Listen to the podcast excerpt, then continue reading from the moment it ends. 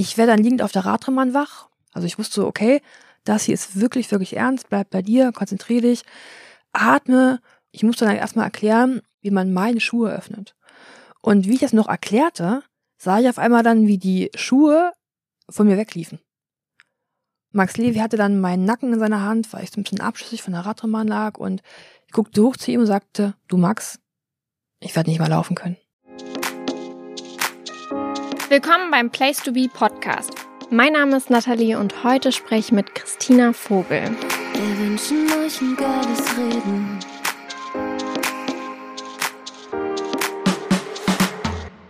Hallo und herzlich willkommen. Hallihallo, ich freue mich hier zu sein. Ich freue mich, dass du da bist. Du hast ein Buch rausgebracht, deswegen müssen wir ganz viel darüber sprechen, weil da steht ganz, ganz viel drin. Falls es aber jetzt jemand gerade nicht weiß, muss ich es noch mal kurz zusammenfassen. Denn du bist mit elf Weltmeistertiteln, neben einer Australierin mhm. aktuell, mhm. ne, die bis heute erfolgreichste Bahnradsportlerin. Genau. Und on top kann man nochmal, was man an der Stelle nicht unterschlagen darf, ja, sind die zwei Olympiasiege und die äh, Bronzemedaille bei Olympia. Ne, ich greife jetzt vor, aber das möchte ich an der Stelle nochmal so auf der Zunge zergehen lassen. ja, wir werden nicht alle Titel und alle Erfolge nennen können, weil dann sind wir übermorgen noch nicht fertig. Das ist einfach zu viel, was du da alles bis heute erlebt hast, weil du bist erst 30. Ja. Und wenn man dein Buch liest, denkt man halt so, das ist das Leben von, keine Ahnung, vier Leuten. Fangen wir von vorne an. Mhm. Mit 17 warst du schon dreifache Weltmeisterin im Zeitfahren, Sprint und Teamsprint bei den Junioren. Sechsfache, streng genommen. Ja. Es wird auf jeden Fall klar, dass du extrem viel Zeit damals schon, ich meine, du warst 17, in den Radsport investiert hast. Würdest du rückblickend sagen, du hast vielleicht auch ein Stück deiner Jugend irgendwo verpasst? Nein, also als Leistungssportler machst du ja eine Sache, weil die wirklich am meisten liebt und weil es dir auch Spaß macht und äh, für all das, was man irgendwie möchte, muss man investieren. Also von nichts kommt ja nichts, ne? Also ich werde nicht Olympiasieger und Weltmeister, wenn ich nichts dafür tue. Und da heißt es einfach auch hier und da zu verzichten und auch dem großen Ziel alles unterzustellen. Und für mich war es ja nie wie Verzicht weil ich einfach in dieser Radsport-Sportbubble gelebt habe, alles dafür investiert habe und sich für mich ja auch gelohnt hat zum Glück. Von daher habe ich eine sicherlich natürlich andere Kindheit erlebt, wie so manch anderer, wie du vielleicht, keine Ahnung, äh, weil für mich immer von Radroman zu Radroman, Kraftraum, Kraftraum, äh, ich da gehüpft bin und weniger draußen am Spielplatz war, aber es hat mir ja Spaß gemacht. Ich habe ja nicht damit begonnen, weil ich irgendwie da Druck hatte. So habe ja ganz, ganz ursprünglich wirklich aus Leidenschaft begonnen für die Sportart. Wann wusstest du, dass es nicht nur eine Leidenschaft ist, sondern dass du das auf jeden Fall professionell betreiben willst? Es gibt ja viele Athletinnen, die beginnen und sagen, irgendwann will ich Olympiasieger werden und ich bin da irgendwie reingewachsen. Also ganz am Anfang auf der Aschenbahn, ich meine Reise gedreht, wollte immer die erste sein irgendwie und gelobt werden und dann ähm, bin ich so nach und nach zum nächsten Wettkampf gekommen und dann war für mich so, okay, nächster Wettkampf, mal Sichtungsrennen, wäre cool, zack, Nationalkader, dann mal Deutsche Meisterschaft, uh, wäre cool und so sind nach und nach meine Ziele irgendwie auch gewachsen. Und als ich dann äh, zum ersten Mal Juniorweltmeisterin war, 2007 oder genau genommen dreimal Juniorweltmeisterin war, 2007, war für mich klar, okay, irgendwie kann die Reise hier ganz gut hingehen und war dann auf der Sportschule in Erfurt und habe dann zum ersten Mal was von diesem dualen System der Bundespolizei Spitzensportförderung gehört und dachte, ja, das macht mir Bock, ich muss weiter was dafür tun und habe mich dann da angemeldet und bin jetzt äh, immer noch Bundespolizistin. Obwohl du so unfassbar viel Zeit in den Radsport investiert hast, hast du trotzdem damals mit 15, 17, ich bin nicht ganz sicher, deinen heutigen Partner kennengelernt. Den Bibi, wie viele auf Instagram vielleicht kennen, also Michael im richtigen Leben. ja, er war in meiner Trainingsgruppe. Lustigerweise haben wir uns auf einem Lehrgang kennengelernt. Äh, mein damaliger Bundestrainer der Jugend war auch sein Heimtrainer und hatte mich gesehen, dann von irgendjemandem so meine Handynummer geholt, mir so eine WhatsApp, SMS damals, WhatsApp gab's noch nicht, SMS damals und schrieb mir so, hallo, du wunderschönes Wesen. Und von mir kam nur zurück, Alter, wer bist du denn? so, so war ungefähr das Kennenlernen zwischen Michael mit mir. Man merkt, ich war schon immer ein Rebell. Nichtsdestotrotz, es hat extrem lange gehalten und hält immer noch. Immer noch, 15 Jahre später sind wir immer noch äh, ein Paar, ja. 2012 in London die Olympischen Spiele. Du wurdest mit deiner Kollegin Miriam Welte im Teamsprint Olympiasiegerin. Ihr habt Gold geholt und das war auch irgendwie ein krasses Finale, weil als ihr die ersten Presseinterviews gegeben habt, dachtet ihr, ihr habt Silber. Ja, Das liegt so ein bisschen an der Disziplin und an den Regeln, die es da gibt. Also der Teamsprint im Bahnradsport, da fährt die Position 1 aus so einem Startblock raus und ich da drüber, Männer mit drei und Frauen mit zwei. Die Miriam fährt die erste Runde und ich fahre am Windschatten. Und wenn sie dann ausschert, ist sie ganz, ganz fertig. Ich habe im Windschatten die Runde mitgemacht und dann gehe ich in die Führung und fahre das Team dann ins Ziel. Und für diesen Wechsel gibt es einfach auch äh, Regeln und auch ähm, Linien. Und äh, unsere Konkurrentinnen haben sich nicht daran gehalten. In dem Moment, wo Miriam ihre Runde verlässt, kann ich ja quasi rein. Ne? Und wenn ich aber schon früher drin bin, habe ich ja Zeit gewonnen. Also meine Runde läuft schon gar, noch gar nicht los, meine Zeit. Ich bin ja aber schon drin und habe dann ja einen Geschwindigkeits- und einen Zeitvorteil einfach erarbeitet. Und bei uns war das so, dass die Gegnerinnen eben das gemacht haben, sich rechtlich einen Geschwindigkeits- und Zeitvorteil erarbeitet haben. Und bei Olympia ist ja alles so hektisch. Also du fährst übers Ziel, siehst, klar, Silber, okay. Ersten Spiele, wir waren damals total jung. Ich war 21 und da bist du mit jeder Medaille erstmal happy auch, gell? Und dann gehst du runter, du setzt einen Helm ab, hast noch 200 Pulse und überall Blut, nur nicht im Gehirn und gibst die ersten Interviews. Und in der Zeit haben dann die Kommissäre das Video angeguckt, gesehen, dass dieser Regelverstoß einfach da war und haben die danach nicht distanziert. Das heißt, die haben die Chinesen ihre Ehrenrunde schon gefahren, ihre Fahnen gewunken. Wir geben dann das dritte Interview. Auf einmal heißt es, äh, warte mal kurz, die sind distanziert, ihr habt Gold. Und das war schon, oh Gott, oh Gott, wie, was, wo. Und vielleicht wieder so ein Beispiel, dass Olympia einfach seine eigenen Regeln schreibt. Und dann ist eins der liebsten Fotos meiner Karriere entstanden. Weil wir uns überlegt haben, was machst du denn jetzt? Äh, freust du dich auf den Protest? Jubelst du? Schreist du? Irgendwie ist es schon gemein, dass du ja denkst, du hast Gold, dann wird es dir geklaut in einer Art und Weise. Und wir dachten, komm, wir lassen es einfach von Emotionen einfach erstmal greifen. Und ich lege dann in einer Sekunde der Nationalhymne meinen Kopf auf Miriams Schulter. Und das ist so eins der schönsten, liebsten Fotos in meinem Leben, ja. Passiert sowas aus Versehen mit diesem Zeitvorsprung der Chinesen oder kann man auch sagen, das war so ein kleiner Trick, die haben es versucht. Die mussten. Wir sind die Monate vorher Weltmeisterin geworden und es war klar, dass die ja wirklich Vollgas gehen müssen, um halt immer auch die Goldmedaille zu gewinnen. Und wir haben die mental schon vorher so, so unter Druck gesetzt, dass wir einfach so ein riesengroßes Risiko eingegangen sind. Und jetzt mal ehrlich, im Bahnradsport fahren wir Geschwindigkeiten von 70, 80 kmh. Und du hast da äh, eine Linie, die ist 15, 20 Zentimeter groß und die musst du bei einer Geschwindigkeit von über 60 kmh treffen. Ne? Und dieses Timing ist natürlich auch sehr, sehr schwierig. Und wenn du einfach so unter Druck bist und einfach alles investierst, um da Gold zu gewinnen, also das Risiko war für die einfach zu groß, sodass die halt einfach dann einen Regelverstoß begangen haben. Habt ihr mit denen nochmal danach gesprochen gehabt oder seid ihr euch irgendwie eigentlich nur aus dem Weg gegangen, weil es ein bisschen unangenehm war? Generell ist ja oft bei Sportarten so, dass man eine große Familie ist und sich untereinander auch immer trifft und miteinander quatscht und vielleicht auch mal Kaffee trinkt zusammen. Aber China ist jetzt nicht so das äh, Land gewesen, wo wir uns so äh, super, super mochten. Und vor allem, wir waren die Jahre danach auch Erzrivalinnen, denn wir haben uns, also das Team immer äh, im Goldfinale der, der Teamsportdisziplin getroffen. Von da hang schon immer so ein bisschen extra Mut in der Luft, gell? Man liest in dem Buch, dass du nicht immer die angenehmste Teamkollegin warst. Du warst durchaus auch mal zu Miriam relativ streng. Wo kommt dieser Ehrgeiz her?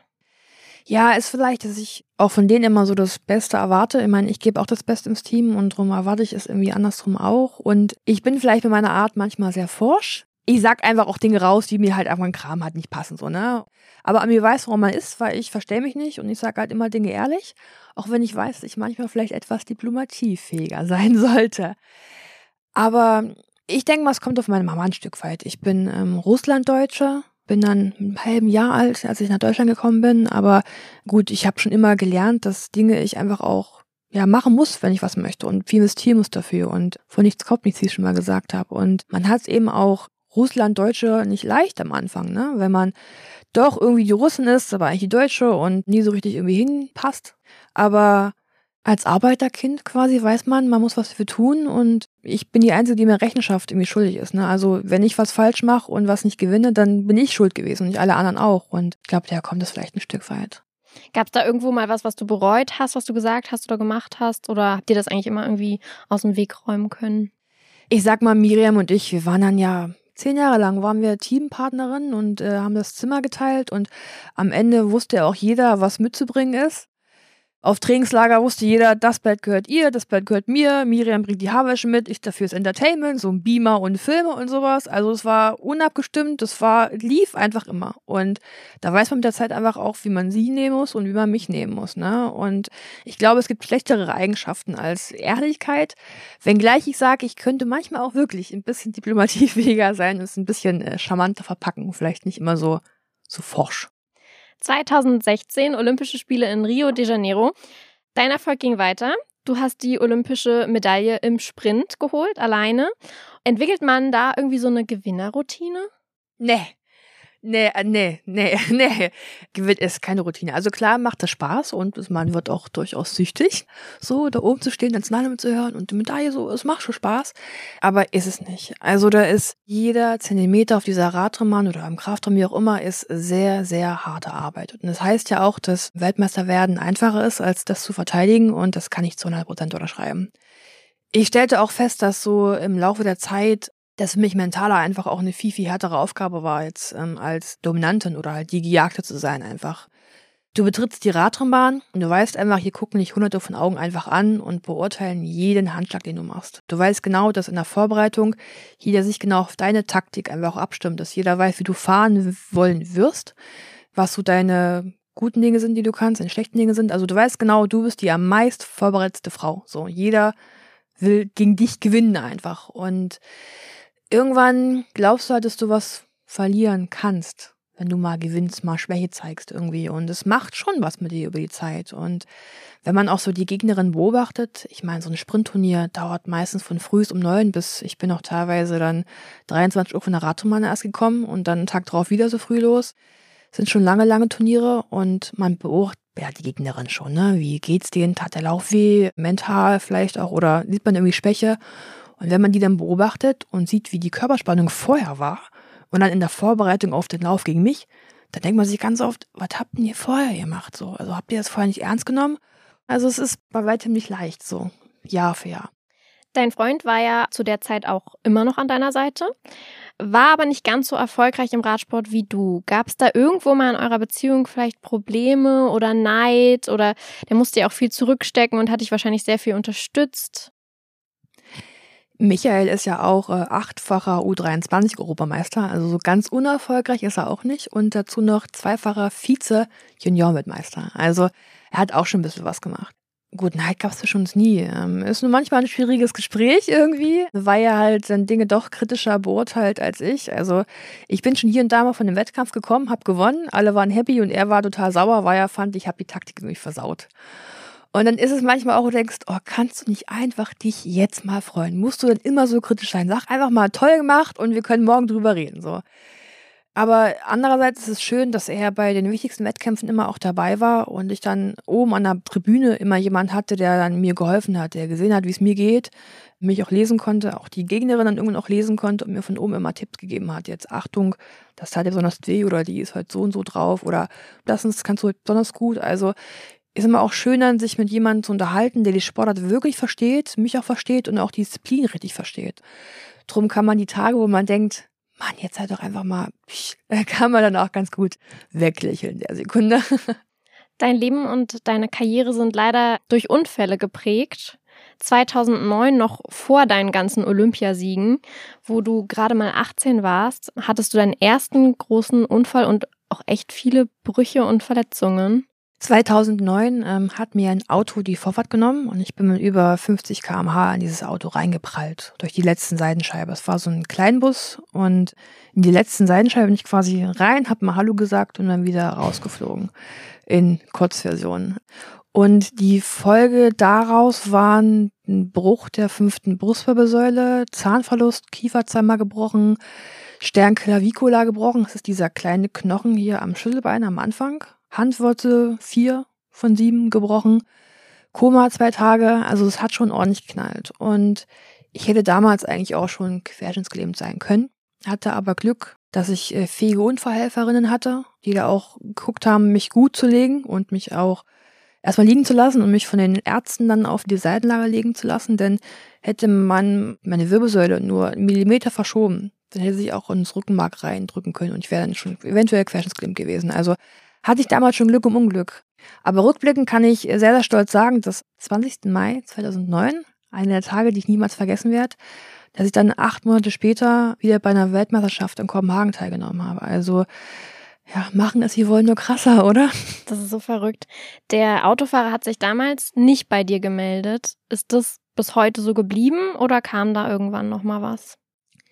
Der Autofahrer hat sich ja mehr oder weniger gemeldet, weil wir ja im Gerichtsverfahren gegenüber saßen. Also wurde ja auch verurteilt, der fahrlässigen Körperverletzung und dann später auch die Zivilrechtssache mit dem Schmerzensgeld. Was ich aber sagen muss, dass er ein leitender Polizeidirektor war in der Thüringer Landespolizei und dass man von so einem hochrangigen Menschen ja schon eine andere emotionale Reife erwartet irgendwie auch. Also ich bin Polizistin, ich weiß, was Schuldeingeständnisse sind, das erwarte ich von keinem.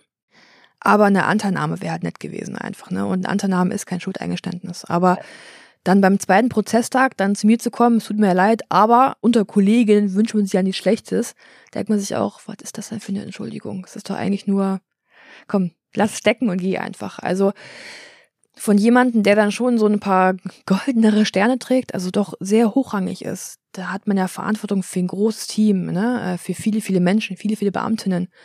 Und da wartet man einfach schon andere Reife. Und das ist was, was ich vielleicht rückblickend irgendwie auch blöd finde. Ich meine, im Straßenverkehr macht jeder mal einen Fehler. Und wie so oft sind wir durch mit dem Auto durch die Gegend gefahren und haben gedacht, oh verdammt, das war jetzt aber richtig eng. Hat jeder zu 100 Prozent schon gehabt. Da war es halt nicht nur ein bisschen eng, es war halt einfach zu knapp, so dass es halt einen Aufprall gab. Also bin ich anhand des Unfalls überhaupt nicht sauer. Also wir sind halt Menschen, wir machen Fehler. Aber ich finde, dass wie man damit umgeht, psychisch, menschlich, einfach auch mental, da kann man einen Vorwurf machen. Im Buch schreibst du, dass du dich nicht an den Unfall erinnern konntest und deswegen so schnell wieder aufs Rad konntest. Ist es heute noch so oder kannst du dich inzwischen dran erinnern an den Unfall? Ist heute immer noch so.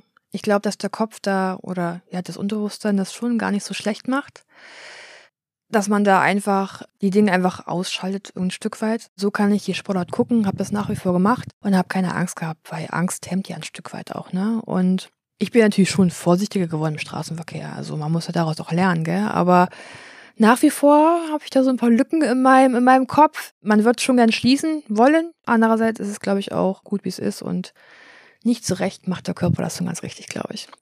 Hattest du da trotzdem irgendwann so einen Moment, wo du überlegt hast, vielleicht doch nicht mehr aufs Rad zu steigen, einfach auch aufgrund deiner Verletzungen? 2009 nicht, aber 2018. Ich sag mal, 2009 hatte ich ja noch Pläne. Ich war ja da gerade sechsfache Jahrweltmeisterin. Ich wollte irgendwie der Elite mal zeigen, wo der Hammer hängt. Und habe dann so angefangen, von auch Olympia zu träumen.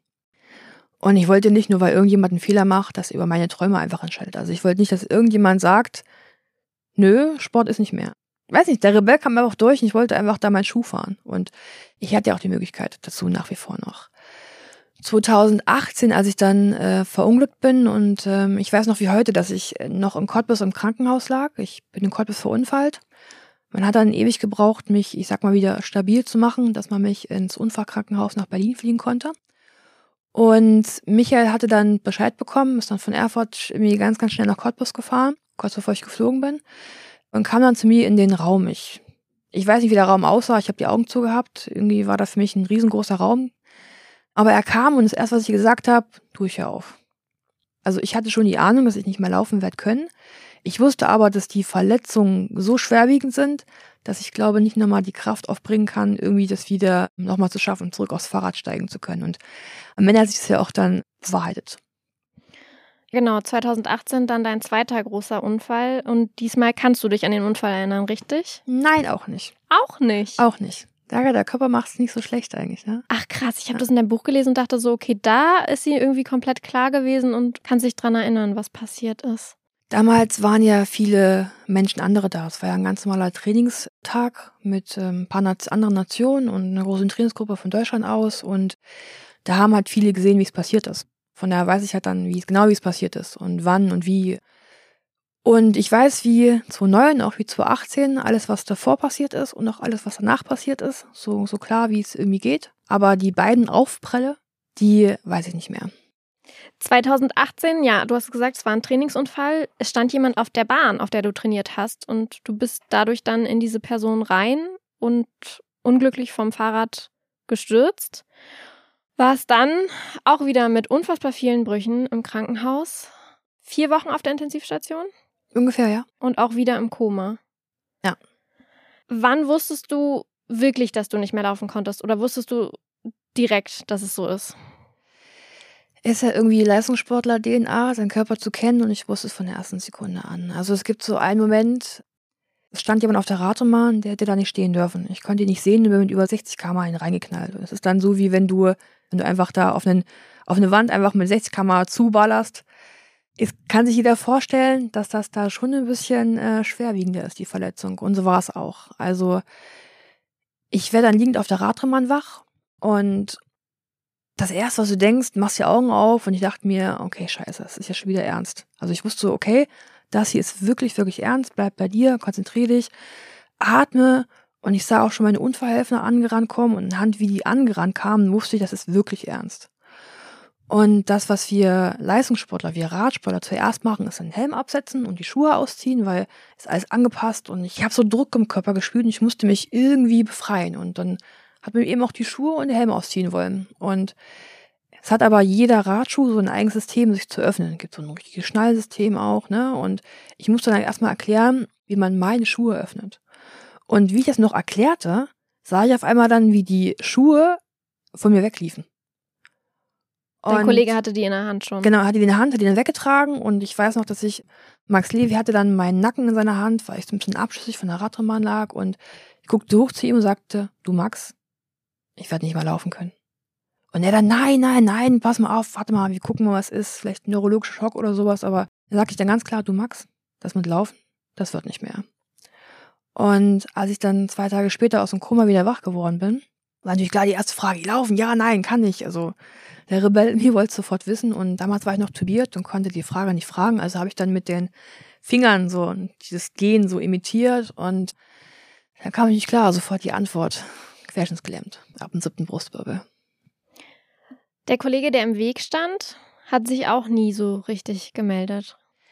Ist ein junger Athlet, der war damals ähm, 18, 19.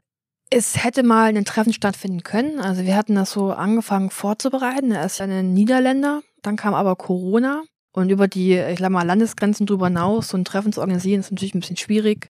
Und irgendwie war ich dann auch froh, weil ich glaube, im letzten Sommer wäre ich noch nicht so weit gewesen, weil ich bin vollkommen schuldfrei. Weil ich glaube, dass auch da viel mehr schuld dran sind als nur er. Also es gibt ungeschriebene Regeln auf der Radrennbahn. Die Frage ist, warum wusste er es nicht besser? Es gab Trainer, die daneben standen. Warum haben die nichts gesagt? Er hätte es besser wissen müssen. Es gab viele, viele Nationen auf der Radrennbahn. Normalerweise, wenn so viele Personen da sind, gibt es immer jemanden, der die Bahn absichert auch. Also der dann Flaggen hisst oder sowas, wenn halt so stehende Antritte gemacht werden, wie er es gemacht hat. Also ich finde, es sind viel mehr Schuld als nur er.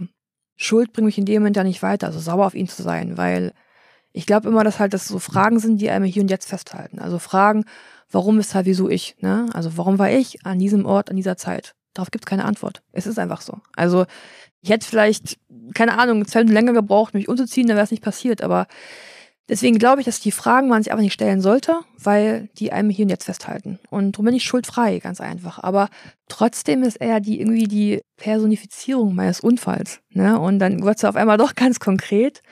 Und so bin ich Corona fast dankbar, dass ich noch ein paar Monate gewonnen habe einfach. Nichtsdestotrotz, du hast auch da deinen Ehrgeiz direkt wieder gefunden und mega schnell angefangen, dich mit dieser Situation zurechtzufinden, dir neue Herausforderungen gesucht.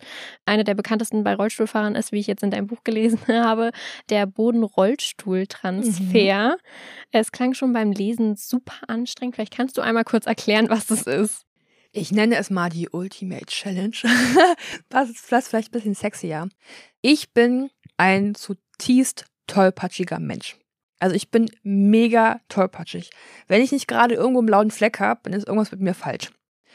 Dieser Boden-Rollstuhl-Transfer oder die Ultimate Challenge gibt mir aber Freiheit wieder. Das heißt, wenn ich mal aus dem Rollstuhl rausfalle zum Beispiel, weiß ich, dass ich immer selbstständig wieder reinkomme. Und das Tricky dabei ist, dass ich meine Beine doch irgendwie nutzen muss und mein Popo heben muss, um wieder zurück in den Rollstuhl reinzukommen. Und es ist schon ein bisschen Technik und schon ein bisschen Kraft auch.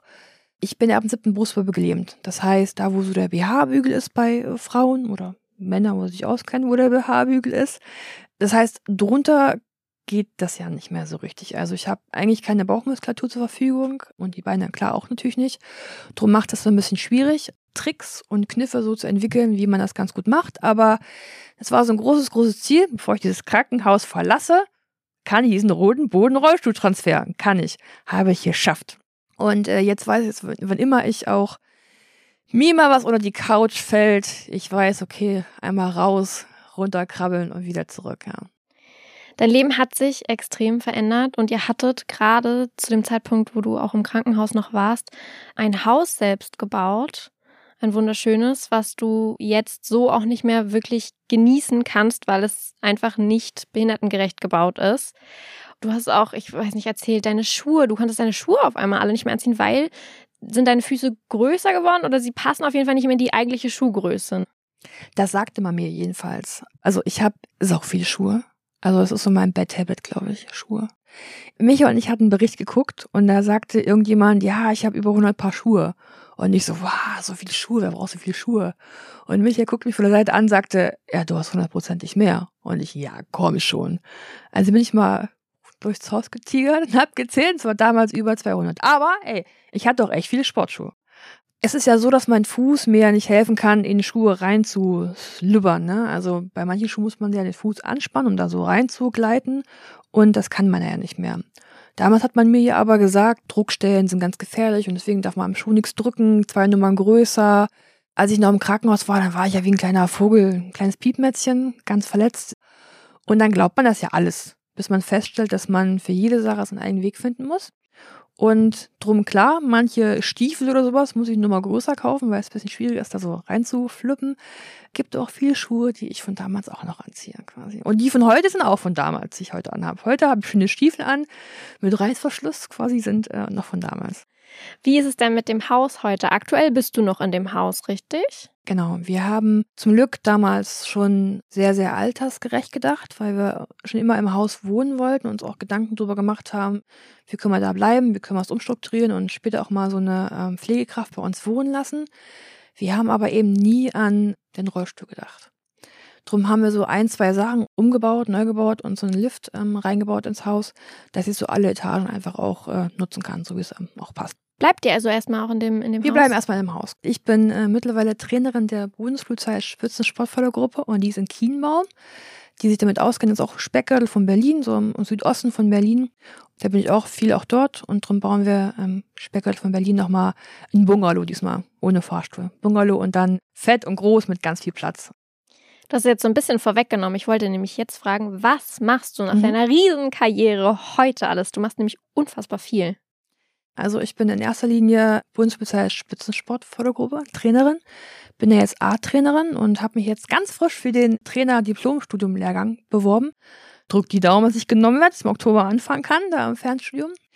Ich bin Stadtrat, Politikerin, ich bin Markenbotschafterin für vieles und ich bin Kommentatorin für den ZDF und Eurosport. Wann immer da Radsport läuft, bin ich mit dem Mikrofon und vieles, vieles, vieles. Und ich würde auch sagen, ich bin so eine Rollstuhl-Inklusionsaktivistin ein Stück weit, weil ich Menschen gerne irgendwie auch aufklären möchte und zeigen möchte, dass Inklusion in Deutschland bei weitem nicht so ist, wie es sein sollte. Denke aber, dass wir vielleicht auch vieles falsch machen, weil es wir nicht besser wissen und vielleicht auch Angst davor haben. Und diese Angst vor dem Ungewissen und vor so Menschen wie mir, die möchte ich einfach auch gerne nehmen. Ist es manchmal hart, wenn du sagst, du bist noch Trainerin oder du kommentierst den Radsport, wenn du da nur zugucken kannst und es selber nicht mehr ausführen kannst? Gar nicht. Ich habe ja den Bahnersport begonnen, weil ich das für mich ganz persönlich die geilste Sportart finde, die es überhaupt irgendwie gibt. Ich meine, wir fahren mit 60, 80 km/h über diese Radrennbahn und spielen nebenbei noch Schach, wie ich immer sage. Bahnradfahren ist wie Achterbahnfahren. Wenn du durch diese Kurve durchhämmerst, hast du so viele Gehkräfte, das ist so Adrenalin ansteckend. Und dann kommt noch diese technisch-taktische Variante dazu, dass du halt viel wissen musst, was macht der Gegner, wie bewegst du dich, was machst du halt auch. Also Achterbahn fahren und dabei Schach spielen. Und das gibt ziemlich nirgendwo anders. Und ich meine, das Feuer brennt immer noch. Wenn ich auf so einer Radrennbahn bin und dieses Knatschen vom Holz höre, dieser Reifen so über diese Radrennbahn drüber brettert, das ist immer noch geil. Von daher gucke ich das nach wie vor noch, brenn total dafür. Vielleicht auch manchmal zu doll irgendwie, weil ich total mitfiebern kann. Und ey, zuschauen ist manchmal viel schlimmer als es selber machen. Weil man es ja gar nicht in der Hand hat, ne? Wenn man auf, auf dem Fahrrad sitzt, dann weiß man, okay, das ist mein nächster Schritt, die Taktik will ich machen und habe das Gefühl dabei. Und wenn ich mir Athletinnen angucke, die dann bei der Bundeswehr auch sind, die ich dann extra mit Fieber und dann zerkaue ich mir fast die Fingernägel, weil ich es nicht aushalten kann. Ne? Also man merkt, glaube ich, ich brenne immer noch voll dafür und kommt mal auf eine Radroman, guckt es euch mal an, ist eine Keilsportart. Wie hat sich die Beziehung zu deiner Familie nach dem Unfall verändert oder hat sie sich verändert? Denn im Buch schreibst du auch, dass du mit deinem Vater eigentlich nie Kontakt hattest. Meinen leiblichen Vater kenne ich nach wie vor nicht und bleibt auch so. Außer ich entscheide mich irgendwann anders. Mein Vater hat meine Mutter äh, verlassen, kurz bevor wir nach Deutschland gekommen sind. Sie waren damals verheiratet, haben sich dann scheiden lassen und er hatte überhaupt kein Interesse an mir und ähm, an meiner Mutter. Überhaupt nicht. Und da denke ich mir, ich bin bis jetzt ganz gut klargekommen ohne ihn, also brauche ich ihn auch nicht. Vielleicht ändert sich das irgendwann mal. Sie sagt, jo, ich will die andere Hälfte des Ichs irgendwie kennenlernen. Momentan brauche ich es aber nicht. Meine Mama hat dann ganz früh 1993 meinen für mich Vater kennengelernt. Der ist auch der leibliche Vater meiner drei Schwestern. Ich habe noch drei jüngere Schwestern. Und von der habe ich eine Vaterfigur in meinem Leben und brauche da keine zweite, momentan nicht. Also vielleicht irgendwann, aber momentan einfach auch nicht.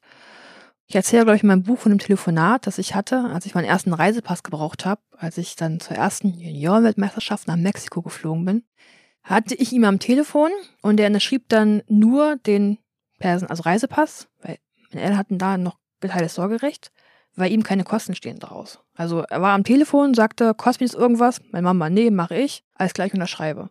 Und er wusste, dass ich ja daneben sitze und zuhöre, auf Lautsprecher bin. Also er hätte mit mir reden können. Er wollte es aber nicht. Und sagt mir halt, warum soll ich denn jetzt momentan? Also vielleicht irgendwann, aber momentan brauche ich es halt nicht. Ich bin aber mega froh, weil ich weiß, ich hätte die Zeit im Krankenhaus nicht überstanden, wenn meine Familie nicht da gewesen wäre. Vor allem auch Michael, der hat die ersten drei, vier Wochen an meinem Krankenhausbett geschlafen. Meine Eltern und meine älteste Schwester vor allem auch, die haben sich immer abgewechselt dann, ne? Tagsüber die, dann da und ich war die ersten drei Wochen nicht eine Sekunde alleine. Man kann halt so Leid und Schmerz dann irgendwie auch teilen. Ne? Und äh, muss nicht bei jeder zwei Minuten nochmal klingeln, wenn du was Schluck zu trinken hast, irgendwie haben willst, dass dann die Schwestern kommen und die haben, bei weiß Gott, viel zu tun auf Station. Von daher bin ich mega dankbar, weil ich weiß, ich hätte es irgendwie aber nicht geschafft. Mit Michael ist es immer noch wie früher, nur ein bisschen anders. Ich glaube, ich bin die emanzipierteste Person, die er kennt überhaupt. Ich habe früher lieber zwei Meter Schränke allein das Dachgeschoss getragen, so. Alles, was sich eine Frau in den Hüftknochen rahmen kann, kann man super tragen. Ja, macht blaue Flecke, aber kann man super tragen. Ich habe quasi alles immer alleine gemacht. Ich habe nie Hilfe gebraucht, auch nie gewollt. Und jetzt ändert sich das ja ein Stück weit, weil die Welt ist eben nicht barrierefrei. Und es gibt einfach immer Dinge, die ich nicht machen werde können. Ich meine, es sind so lapidar Sachen wie mal die Gardinen abhängen zum Waschen. Kann ich nicht. Schwere Dinge vom Boden aufheben. Geht bedingt quasi. So ein Rühlster Wocheneinkauf bringt mich auch so ans Limit mit dem, was ich auf meinem Schoß so tragen kann. Ne? Von daher gibt's immer Sachen, die er für mich machen muss. Und er ist immer meine erste Stütze. Also er ist immer der Erste, wenn die Welt mal nicht barrierefrei ist, dass er mir da quasi raushilft. Und von daher hat sich da, glaube ich, unsere Beziehung da hinsichtlich schon ein Stück weit verändert. Ist aber trotzdem auf Augenhöhe. Und ich finde nach wie vor toll, dass er mich halt nicht sieht als Frau, die im Rollstuhl sitzt, sondern einfach als Christina. Und die ist halt jetzt noch ein bisschen kleinerer als früher. Ich war früher schon klein, bin jetzt immer noch klein. Von daher hat sich nur ein bisschen die Perspektive verändert.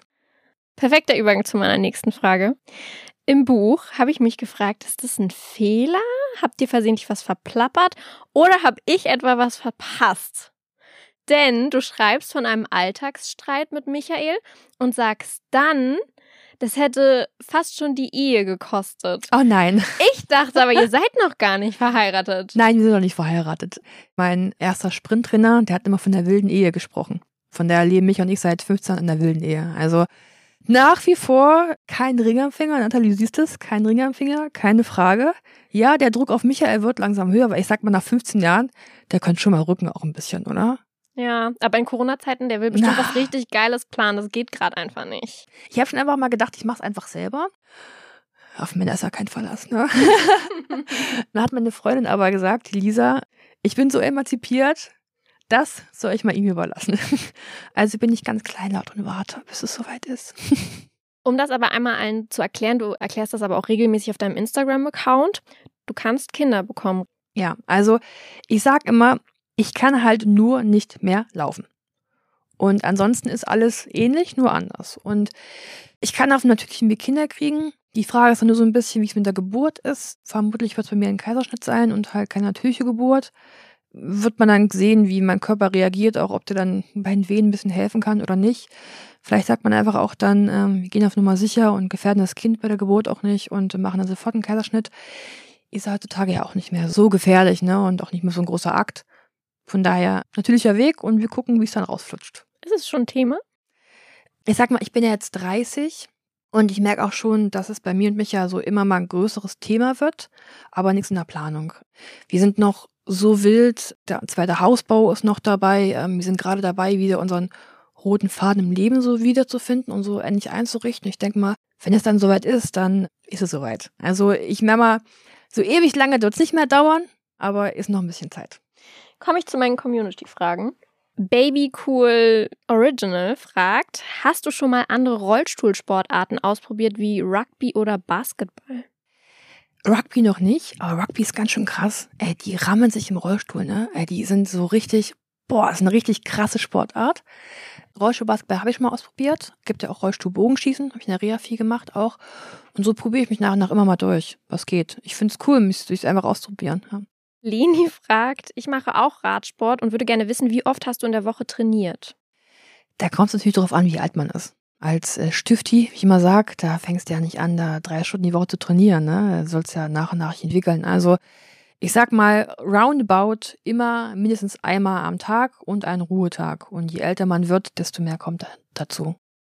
Doreen fragt, ob du oft auf deine Behinderung angesprochen wirst ziemlich oft und manchmal, glaube ich, auch ein Stück weit reduziert auf die Behinderung. Also ich will eigentlich alles andere als nur die Frau im Rollstuhl sein. Und ich hoffe, das vermittle ich einfach auch. Aber kommt auch vor, dass ich mit wildfremden Menschen im Fahrstuhl stehe und dann so Menschen sagen, ja, geht da noch was. Menschen glauben immer, nur weil ich eine Behinderung habe oder eine offensichtliche Behinderung habe, dass man sofort alles fragen darf. Also dass wildfremde Menschen mich fragen dürfen, was ist ihnen passiert, können sie Kinder kriegen und überhaupt und so. Und das sind schon intime Teils, die ich nicht immer mit jedem teilen möchte. Also ich will ja selber, also jeder soll ja selber entscheiden, was man preisgibt einem fremden Menschen und was nicht.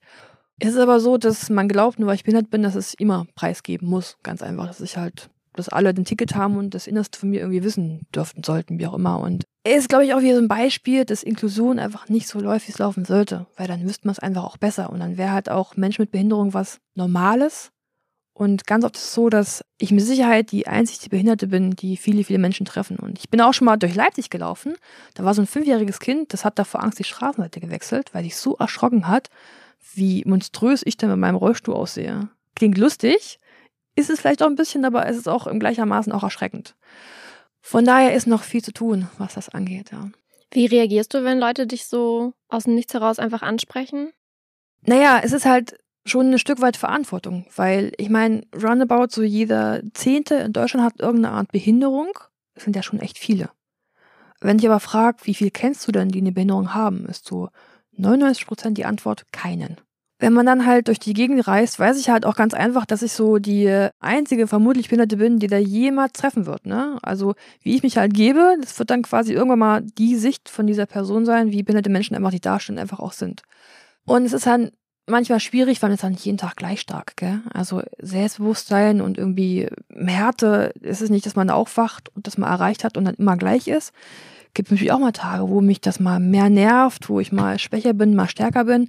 Und da halt jeden Tag dann gleich drüber zu lächeln, das macht es manchmal schon wirklich schwierig. Und das einfach auch so zu erklären. Also manchmal gibt es dann Sätze einfach nur mit so einem Rollstuhl, gleich ins und fertig. Und manchmal hat sich dann einfach auch kein mehr. Aber der Druck, das immer charmant zu machen, ist schon da. Simone fragt, wie schafft man es, wenn einem wortwörtlich der Boden unter den Füßen weggerissen wird, so positiv zu sein? Ich liebe das Leben und ich liebe Lachen. Ich glaube, es gibt keinen Tag, wo ich nicht mindestens einmal herzhaft lache. Und das Leben kann wirklich sehr, sehr hart zuschlagen.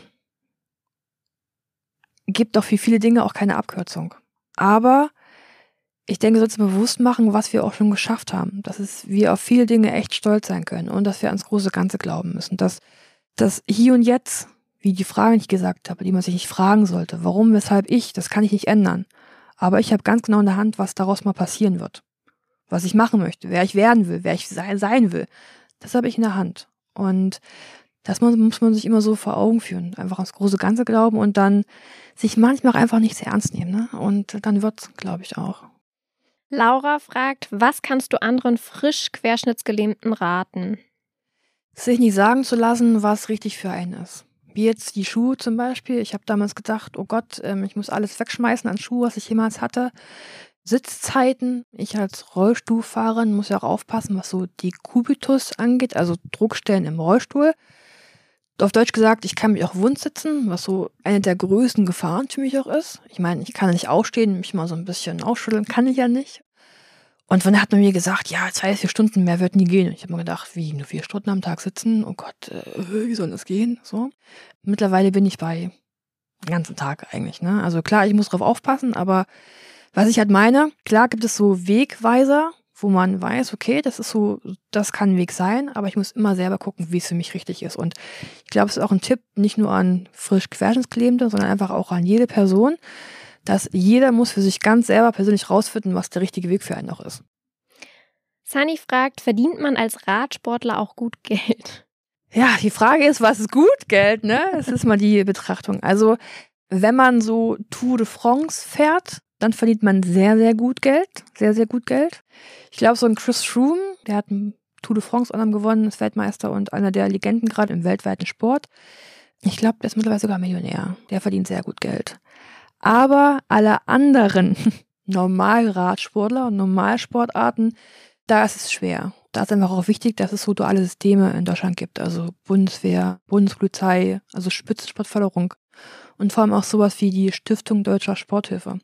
Und wenn man da was Gutes tun möchte, dann kann man auch gerne mal ein, zwei Euro an die Stiftung Deutsche Sporthilfe spenden, weil das sind so die ersten, die uns fördern mit Internatsförderung, Nachhilfeförderung, aber auch die einzigen sind, die uns deutschen Athletinnen äh, so eine richtige Prämie für olympische Goldmedaillen zahlen. Also es ist tatsächlich auch die einzige Prämie, die wir irgendwie bekommen. Gibt vom Staat und Co. gibt's nichts.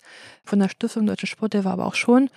Und ich weiß, wenn die nicht dabei gewesen wären, wäre ich auch niemals erfolgreich gewesen, weil, wie gesagt, ich bin nicht aus einer super finanzkräftigen Familie, noch drei jüngere Schwestern.